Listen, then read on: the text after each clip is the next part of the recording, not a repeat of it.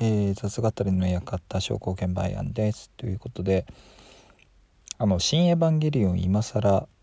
見ましたよ」という話でえっ、ー、とまあ面白かったですけど、えー、面白かったの面白かったんですけど何て言うんですかねあのまあけりをつけるための映画っていう感じがあの関係者とか監督とかえっ、ー、とまああとは25年間ずっと見てきた観客に対して、えーと、一応のけりをつけるための映画っていう感じの内容でしたということでここからに関してはちょっとネタバレありなんですけれどもえっ、ー、と特に大きくけりがついたのっていうのがそのなんか碇玄道のところがすごく丁寧にけりをつけていてまあ元から多分ああいう構想でまあ碇玄道はえっ、ー、と妻であったところの結衣を碇結衣を、えーと、助けるためにあの一見なんか世界を助けるために頑張ってますみたいな風を装ってネルフを利用してえっ、ー、と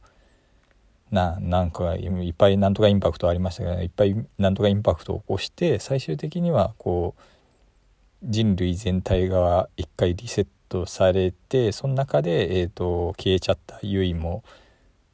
ユイとも会うことができるはずみたいなことでやってたっていうのは元から構想の中であったと思うんですけれどもあんなにはっきりと謎めいてなくあの奥さんを助けるためにみんなを騙してやってただけなんですよっていうのをすごい丁寧に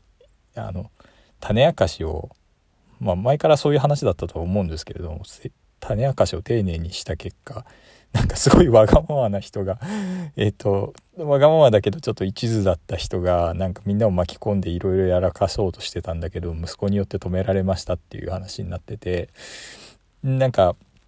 まあ、ちょっと情けない感がすごいでかかったんですけれどもそのちょっと救いがあっていいなって思うのがそのえーと、みんなを巻き込んでいやそういうことを成し遂げようとするのをやめた瞬間にえっ、ー、と碇シンジだからあの息子の中に、えーと、亡くなっちゃったお母さんの面影お母さんや奥さんの面影を見て、えーと、そこにいたのがゆいっていう話になって、えーと、和解して、えーまあ、精神世界の中でなんかイヤホンとレコーダーを、えー、と受け取って降りていくっていうところ。でえ、ー、とずっと探して見えなかった碇結衣っていうのがそのなんかその何て言うんですかね。碇シンジを見ようとしなかったことにあの自分の息子と向き合わなかった向き合おうとしなかったことによって見えなかったっていうのもその一面の事実であるしその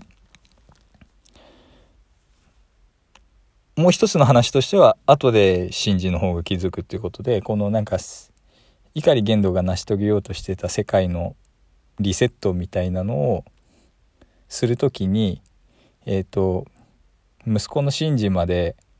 一緒になって、えーと、消えちゃってまあ多分あそこで一緒になって消えちゃったとしてもそのもしかしたらシンジは再生するかもしれないんですけれどもあの感じで最後に碇結衣と,、えーと、碇玄道の手で、えーと槍を刺すっていう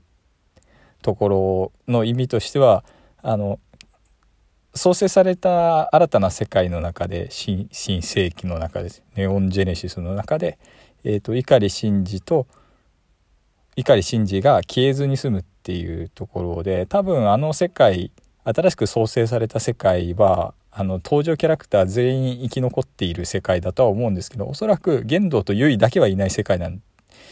ですよねっていうところで、えーと、そこそこで消えちゃうのを避けるために、えーと、怒りがずっと隠れててで最後に槍を刺す段に「あなたはいいのよ」っていう感じでドンと押して、えーと、言動と優位で、えー、と槍を刺すっていうのがなかなか親子の愛としてもなかなか感動的な感じでしかもかつ言動と優位がそのおかげで最後は会えるっていうのがすごいよくできてたなと思っておりますというところで。あとはアスカとかレイ派の人たちは正直あのエンドは嫌だったかもしれないんですけどなんか身も蓋もないこと言うとなんか初恋の人と結ばれることって正直生きててあんまりないじゃないですか。思い出の女性とか初恋の女性と結ばれるようなことってあんまりなくて。でおそらくその当てはまってしまうような場合ってその人がまあ言動みたいな場合はもしかしたら初恋の人が優位で優位と結ばれたみたいなことはあるかもしれないんですけどもそのあんまりない例であってでほとんどの人たちはあの昔こだわってた人間関係を捨てて、えーと、新たな人間関係を、えーとそこここで結びながら生きていくっていうのが普通なのであってあまり普通普通っていうとなんか感じ悪いですけれども、えーとまあ、碇シンジとかが、えーと まあ、言うなればポットでのキャラであるところの巻波マリーと、えっと、結ばれて、えー、新たな世界でやっていくっていうのは、まあ、そういったそのもろもろの なんか人間関係とかもう常に更新されていくし、えー、と人間は成長していくものだから最後声優さんの声じゃなくて神木隆之介の声になって声変わりして、とみんなの知らないシンジ君の声なわけじゃないですか。成長するっていうのはあの昔の知り合いから見て知らない誰かになっていくぐらいの、えっと、勢いの話なんであってだから最後声変わり永遠の14歳じゃなくなったんで「エヴァンゲリオン」が消えた世界だとみんな成長するんで、えっと、声変わりもするしえっ、とまあスーツみたいなのも着てるしで彼女も彼女もあの観客のよく知っているやつじゃなくてポットでの巻波まりと付き合いなんてこともあるんだろうしっていうまああの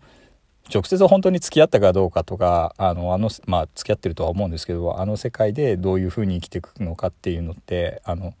暗示的にされるだけであってまああの後どうなるかは分かんないですけれどもああいった更新された世界あの新たに創生された世界の中ではえっ、ー、とまあ薫君と,、えーと、レイが会うなんてこともあるだろうし描かれてはなかったけれども多分飛鳥と健介はどっかで会っていて、と、多分幸せになるようなこともあるだろうしっていうので、えーと、否定派みたいな人たまにあの不審エヴァの今回の最後の否定派みたいな人ってあの前半に描かれたある一種あの苦しいけれども尊いあの第三村とかの、えーと、みんなの頑張りとかも全部無に帰しちゃって、えーと、消えちゃうっていうのが、えーと、許せないみたいなこと言ってる人いるんですけれどもそこなんか自分違うなって思うのが多分あそこで描かれた出会いとか別れの尊さっていうのは、えーと再生された世界の中でも形を変えて変装されるようなものですよね。あの新たに奏でられる変装されるものであっておそらくまあ当時とか委員長はどっかで、えーと、違う全く同じ形ではないけれども付き合うようになるなるし、えーと、結婚もするだろうしで健介と飛鳥も全然関係ない流れで出会って結局幸せになるだろうしっていうのでなんかえっ、ー、と、ドラえもんのなんか結局せわしくは生まれるんだよ理論じゃないけれども、その辺はなんかうまく、うまいことなって、えっ、ー、と、治ってるんじゃないかなっていうのが、えっ、ー、と、自分の考えでありますが、えっ、と、皆さんはいかがでしょうか。えっ、と、あとちょっと細かい話ですけど、他の方も指摘されてる人いたんですけれども、ジェットアローン活躍するの嬉しいですよね。あの、ジェットアローンの回って、本当親戚エヴァンゲリオンのなんか、えっ、と、テレビシリーズの中だと、この話一体に必要だったかみたいな気分になるような話だったんですけれども、今回あの、劇場版だと、えっ、ー、と、アスカが乗る機体の半分ぐらいはジェットアローの部品を使って構成されてるっていうので、なかなかかっこいい展開だなというふうに思って、えっ、ー、と、みんな人類頑張ってるよっていう感じがあって、えー、すごくいいなと思いました。あと単純に好みの話ですけどあの序盤に出てきたあのサキエル顔のエヴァみたいなのもうちょっといっぱい出して も欲しかったなというふうに思っていてえっ、ー、とだから7号機とかちょっと見た目があんまり好きではなかったというか好みの単なる好みの話ですけどえっ、ー、とあのさっき人顔のやつの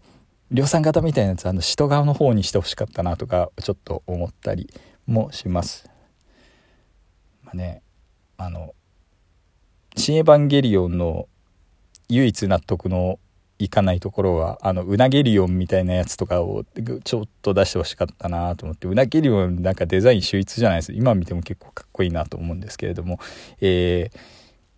そんなところでございました。えーと、皆様新エヴァいかがだったでしょうか？ご意見ご感想等をお寄せいただければ幸いです。ありがとうございました。